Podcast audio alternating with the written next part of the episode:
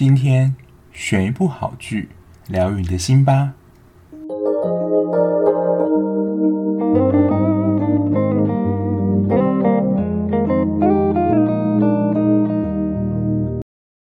Hello，我是小 B。最近台湾疫情真的变得蛮严峻的，也请大家就是如果没事的话，不要出门，就好好的宅在家看剧。我刚刚在做封面图的时候，才发现，哇，节目也快来到八十集了，其实也做了不少的剧了。所以，如果你是已经开始 work from home 的上班族，或是你宅在家不知道要干嘛或看什么剧的话，可以刷一下我介绍过的哪些剧，就是合你的胃口，可以好好的追起来。就待在家里，不要乱跑，就增加可能感染的几率。那希望能够很快的平安度过这个危机。好，那今天要介绍的呢，其实是在 Netflix 上映的一个，我觉得是最近讨论度蛮高的一个剧集。然后它是一次放出来，总共有十集，就是《我是遗物整理师》这个剧集。这个剧集我觉得应该就是之前就已经拍完了，所以它才一次上嘛，所以它不是 on 档戏。我觉得应该能够猜到它不是 on 档戏的原因，就是因为现在这部的演员有蛮多他们的 on 档戏正在上的，而且我觉得造型有很大的差异。主演呢，包括李帝勋、池珍熙跟洪承熙这三位演员。这三位演员最近除了有 on 档戏以外，不然就是不久之前的作品，像李帝勋最近在 on 的就是《模范继承车》。池珍熙呢有 Undercover 是翻拍自好像是英剧吧，然后洪承熙呢就是之前介绍过《如蝶翩翩》里面演孙女的那位演员，所以这一部里面造型可以看得出来，都跟他们现在 on 档或之前拍的剧有很大的差别。而李帝勋这一部的发型真的是还蛮丑的，就是令人觉得怎么会把发型剪成这样。不过这一部的主演呢，他其实之前有演《爱的迫降》，就是在玄彬中队其中一个小成员，他只有十七岁而已，就是名副其实的算是青少年演员。从片名其实大概就可以知道，这一部演的是一个遗物整理师这个职业的角色。在讲遗物整理师之前呢，我觉得最近有一个职业还蛮新兴的，就是诊疗师。大家不知道有没有听过？最近蛮崇尚这种极简生活，就是希望你的家中就是只摆着，就是有你有需要相关的东西，就可以把一些不必要的东西做一个清理，让你自己的家也变得比较干净跟整洁一些。然后这个诊疗师，我觉得啦，不只是把你自己的一些不必要的东西清掉之外，其实我觉得重要的是，借由丢东西的这些过程，是来重新审视自己的生活方式。我觉得这是诊疗师除了帮你整理或是分类你要不要东西之外，也是让你重新审视自己的，不论是价值观或是想要的生活方式等等。那当然，这跟今天的遗物整理师其实还是不太一样的。遗物整理师呢，他其实就是有点算是接 case 这样。委托人呢就会告诉这个遗物整理师说，呃，他要去的地点是哪里，然后他需要整理的范围是哪里，然后遗物整理师呢就会把这间房间里面有关于这个人的东西装在一个他们算公司的制式箱子里面，然后交给这个委托人。看似很简单的事情，可是你会到哪里去整理遗物，然后整理谁的遗物？那个房间是什么样的一个状态？其实你根本就不知道，所以说不定呢，你也有可能整理到一个废弃的鬼屋。当然这是比较夸张啊，可是你也没有办法去选择说，就是你要整理的房间是怎么样，因为过世人呢，他可能因为各种不同原因离开了人世间。像这部戏里面就有介绍到。每个要去整理他房间的人离开世间的方法都不太一样，有些是平安走的，但有的也不是走的那么平静。所以呢，这些遗物整理师到现场的时候，会见到什么样的场面，真的也不用太大惊小怪，因为真的非常有可能会有令你意想不到的情形。这一部的主角呢，韩可鲁，一开始看到这个 Netflix 翻译，我就觉得非常的幽默。就如果你是大概二十几、三十几岁的人，就一定有看过《库洛魔法石》，里面有一只那个他的幻兽就是可鲁。我想说，怎么会取就是翻译这么幽默的名字？好，反正主角名字呢就叫韩可鲁，然后他是一个雅斯伯格症，就是我觉得是比较偏自闭症的小孩。如果有看过人，就会发现他有类似过目不忘的能力，然后要求非常的整齐跟清洁，每一个位置都要摆得很好。这其实不算是强迫症，当然也有可能是强迫行为的一种模式。不过他能够过目不忘，就是他看过一眼的东西，很快就能知道在哪里，还有很敏锐的观察力，能够背出鱼的各种部位，还有每一种鱼的名字。有看过人就会知道，他在紧张的时候就会念一串超长鱼的名字，它是什么科，它在哪里生活，还就是学名，就是你一般根本我觉得不太可能记起来的东西，但他就能够背得超级顺畅的。这在心理学上有一个名词叫做学者症候群，你也可以说是白痴专家。这种情况比较常发生在就是自闭症或是雅斯伯格症患者，他们可能有伴随这些脑伤。这些学者症候群有一个症状呢，它就是专精在某一个特定的领域，通常是数字或是音乐。有时候你会看到有一些影片。就年纪超小，可能四五六岁，然后会弹贝多芬、肖邦，你就觉得根本是神童吧？但是有这些学者症候群人呢，他们就真的只专精在这几个特定的领域，他们一般的智商是比较低的。所以除了他们自己专精的领域外，一般的比如说数学、自然、其他的相关知识，其实他们是没有办法理解，或是很没有办法去融会贯通的。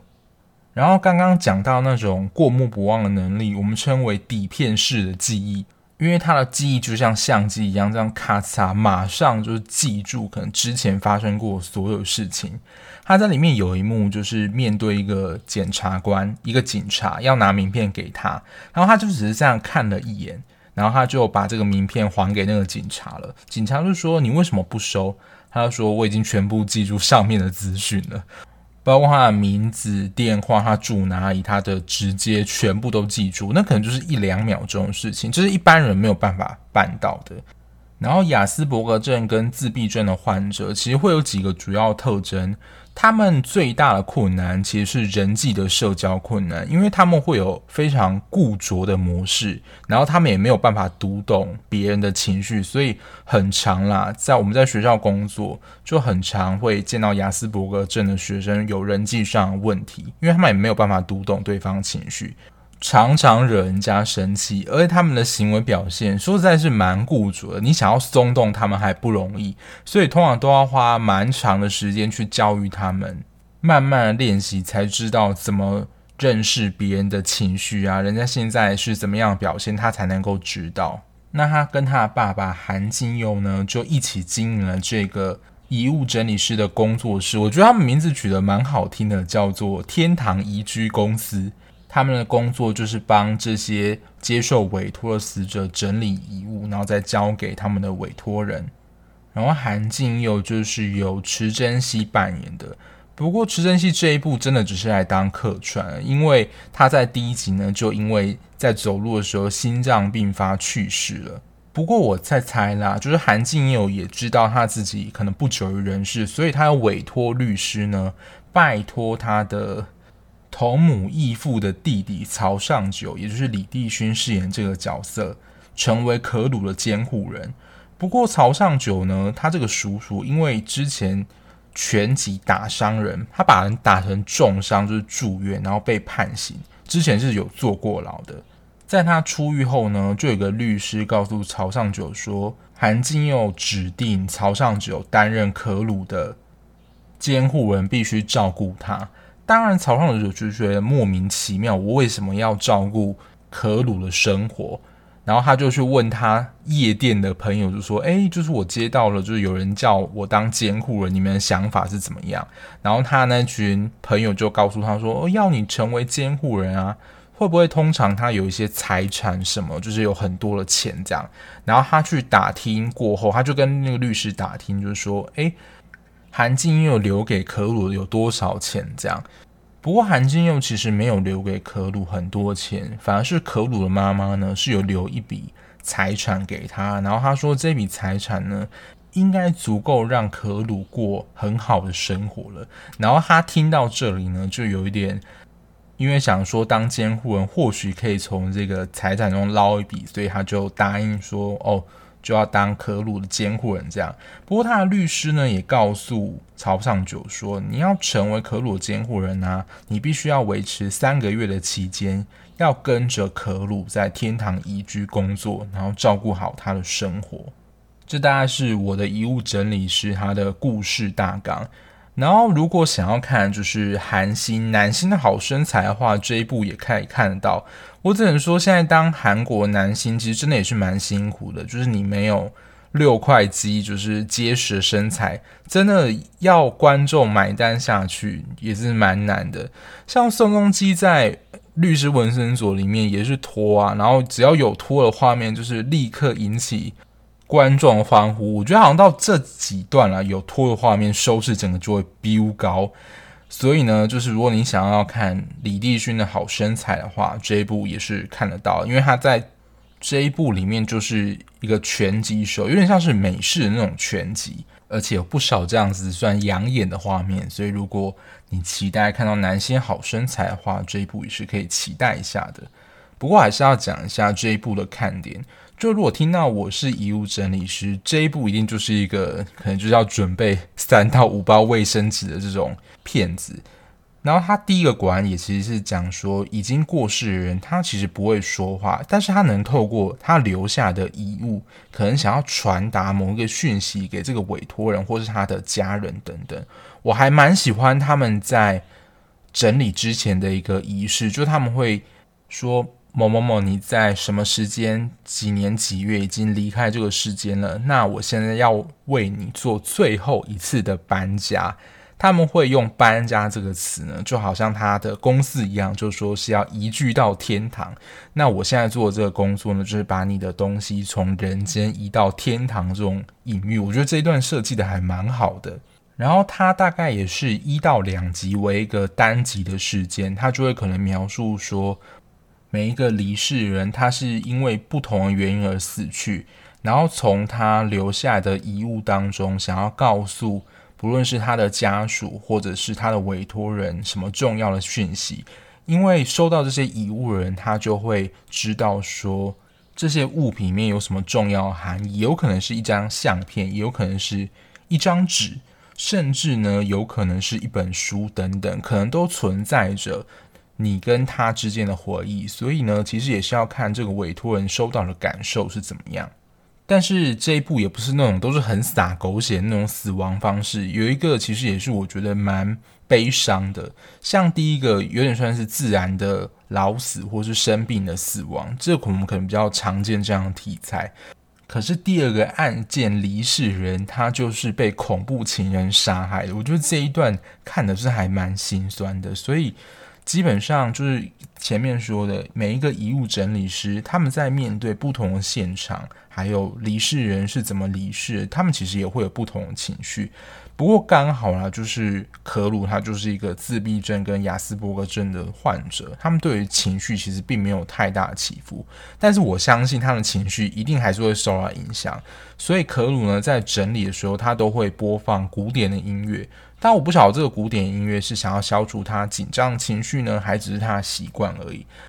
但是我觉得做这个工作真的要非常强的心理素质，当然你一定要不怕死亡这件事嘛。如果你看到尸体都会哀哀叫或是昏倒的话，基本上一定是不太适合做这份工作的。因为它就是一到两级为一个事件嘛，所以我可以来分享一下，就是第一个事件。就是看大家可以听听看合不合自己的胃口，然后再去看影集。它真的还蛮短的，而且一集不像现在 on 档韩剧一集都超过一个小时，它一集就比较偏向美剧的时间，大概四五十分钟而已。像第一个案件呢，就是有一个妈妈，她每天从银行提出五万元，她最终的目的啦是要给她的儿子买一套西装。可是呢，她的儿子还有她的媳妇跟她妈妈的关系感觉是非常不好的，也完全不想要见到她妈，因为也是他们去委托可鲁，就是遗物整理师去整理她妈妈的房子。这一步也是可以看到非常多人的现实面，还有人生百态。生活中新闻上演的都是真的，因为儿子跟媳妇呢完全不想要看到他妈，他就跟可鲁说：“如果你看到里面房间里面有什么存折啊，或是现金，就赶快拿出来。他们想要根本就只有钱而已，而且他们就警告可鲁说，就是你看到不准给我私吞，你就一定要放在这个遗物的盒子里面。但可鲁他其实不 care 说。”有没有钱还是怎样？而且他就算真的是比较公正不阿的这种类型，所以他的确有找到存折，还有现金。存折就有放在那个遗物箱里面，然后家主看到说：“诶，里面怎么都没有现金啊？”原来就是其实妈妈都已经把它提出来了，但可鲁就告诉他们说：“啊，有现金啊，但是没有在那个箱子里面。”然后他们就带。委托人进去房子里面看，原来现金呢就是被妈妈藏在地毯下面。不过我觉得是因为妈妈在里面已经死亡多时，所以就会有一些湿水啊渗到那个地毯上。所以你在看那个画面的时候，其实蛮冲击的。你就会看到，感觉好像是湿水的东西，其实已经沾附了整个地毯，那些钱已经也变得湿湿黏黏。然后他们就露出一个很嫌恶的眼神，就是说你们要把这些钱哦清洗干净。一张都不可以少。如果你没有偷拿钱的话，我都有数过。其实我觉得那个委托人一定更没有数过，因为我觉得他自己一定不敢去碰那些钱。然后刚刚不是说这是妈妈存钱要给儿子买西装的钱吗？不过其实儿子一开始根本就不知道啊，其实也是可鲁发现的，因为妈妈呢，她有失智关系，她。怕自己忘记提这些钱出来是要干嘛的，所以他其实就是用笔在钱上做记号呢，就是要给儿子买西装的。这也是在他们把钱交给委托人之后，儿子才发现原来妈妈这么的用心良苦的这样的一个戏。这一段我个人是觉得蛮虐的啦，但我觉得好像也不到就是可以大哭的程度。但每个人的就是哭点因人而异啊，这一段我是觉得还好。而且要归功于可鲁，就是底片式记忆的这样功力，还有他超强的观察力。因为基本上他有这样的记忆是过目不忘，所以其实有一些微小的讯息，他透过回想就能够马上想起来说，呃，到底发生什么事，会有哪些需要特别留意的地方。就别人问他说，他可以想起来。也因为他有这样的能力，在后面的几个案件里面，其实会起到很大的作用。有时候就看一看，我想说你是名侦探柯南嘛，就是观察力非常细微，然后都可以想起那种很边边角角事情，但是对整个事件的方向理清有一个很大的关键的进展。我觉得这也是可鲁蛮厉害的地方。第二个看点呢，我觉得也算是他另外一个剧情的主轴，其实是在讲我们如何处理我们自己儿时的失落的情绪。因为我本来以为啦，这一部的剧情会是一两集一两集，像日剧一样有一个事件作为一个包装，然后他突然的剧情的转折，就是提到为什么韩静佑会指定曹尚哲成为可鲁的监护人。应该说，韩静佑跟曹尚哲的关系也是关系匪浅，但我这边就不做太详细的说明，我觉得大家可以自己去看。但是我觉得这段剧情可以引起大家的一个共同的经验，就是你跟你信任或重要的人约定好这个经验，但他最后没有办法就是达成这个约定，就你会觉得说会有个小剧场啊，就是说你跟我约定好了，我们要打勾勾哦，或是你一定要来接我。像这一部里面，就是他约定好了要带曹尚哲一起走，可是他就一直等不到人。我觉得小时候不知道大家会不会有这样的经验啦，就是爸爸妈妈就跟你说，哦，我们什么时候要去哪里玩哦，就是跟你约定好了，可能又会突然告诉你说，哦，因为什么样的缘故，所以我们不能去等等，那我们可能就会有失望的情绪。如果我觉得一次还好，可能就比较能够理解，就是爸爸妈妈的处境。可是呢，如果你答应别人的事情，你反复的做不到，如果在小孩子的情况啊，其实我们会容易失去对于大人的信任，因为你就会觉得说，哦，反正你都不守信用啊，你讲这么多次，没有一次做到的，其实这会失去小孩子对大人的信任。其实我觉得在任何关系都一样，就真的如果你做不到的话，就真的不要轻易的答应或承诺他可以做到什么事情。那这个是我觉得是一个约定上的失落。那可鲁呢？他所面对的失落就是爸爸妈妈都很早的离开这个世界，没有办法陪伴他这个失落，就是早年丧亲的这个失落。我相信可能也有听众是这样的经历成长的。真的很小的时候，你可能还没有太大感觉，可是你渐渐长大，比如说四五岁，甚至到国高中，就会想起可能爸爸妈妈在什么时候过世，然后你当时的感受可能会有很多的情感的浮现，可能是悲伤，或是怨恨，就是为什么爸爸妈妈那么早离开你，可能是里面会有非常多的情绪的，所以这样的失落其实也是非常有必要，它需要是被处理，跟这个悲伤有一个可以安顿的地方。所以我想，很多人说这一部也是一个催泪大片，可能也是上九可鲁或是其他家属或是离开人世人的一些经验，跟你有点像，勾起了你自己的一些记忆等等。那可能就是你的失落或是悲伤还没有完全的释怀。如果能够借由这部剧，让你可能。潜藏在你心中，可能尘封已久那一块记忆，能够得到一些抒发的话，我自己也觉得是蛮好的。就是我觉得这个剧啊，蛮迷人，然后我觉得推荐给那些悲伤还没有完全释放，或是想要疗愈自己的话，我觉得是一部还蛮好的剧。那第三个呢，其实是跟剧情有关，但与其说是剧情呢、啊，它既由剧情来讨论韩国的这样的一个现象。就是南韩孤儿送养国外的比例是非常高的，像可鲁啊，他的真正的身世其实也是被领养的。那其中里面有一个事件的离世人，他也是孤儿的身份。南韩本身就是一个孤儿收养比例偏低的国家。然后也是西方国家收养东方小孩，韩国可以说是输出大国，就是西方很多国家可能都领养的是韩国的小孩。我查到一个资料统计啊，一九五零年代到现在，南韩仅收养了四 percent 的南韩孤儿，他们收养国内比例的孤儿的比例是输给美国、中国跟德国的。为什么韩国收养自己本国的孩子的比率这么低呢？一个其中的最大的原因，我觉得其实也不难猜到啦。你看很多的韩剧啊，还有很多的电影，其实就会非常展现。其实也是我觉得东方人会重视的一个东西，就是血缘。韩国人非常重视血缘的关系。你在看《未来妈妈》的时候，加菲跟伯谦不是说要去领养小孩吗？然后伯谦妈妈也就说：“诶，那个小孩子又不是自己生的，跟你没有血缘关系啊，你都不会保证他会怎么样嘛。所以呢，都还是会担心血缘跟孩子是不是自己生的这个问题。所以呢，血脉传承这个概念，我觉得南韩是更胜于台湾的。我在查网络上资料的时候，就是 LG 韩国一个非常大的财团，我忘记是董事长还是一个经理，反正就是一个高层。”他可能膝下无子，所以找了弟弟的儿子来继承他们就是家族的大位，就是要让他们家的血脉能够传下去。所以从这个地方能够看到南韩是多重视协同这个因素的，所以也才能够了解到为何南韩的孤儿收养比率会这么低。那我觉得他在这部戏里面有一个蛮正向的收尾的，就是因为。他的其中一个委托人最后找到的是一个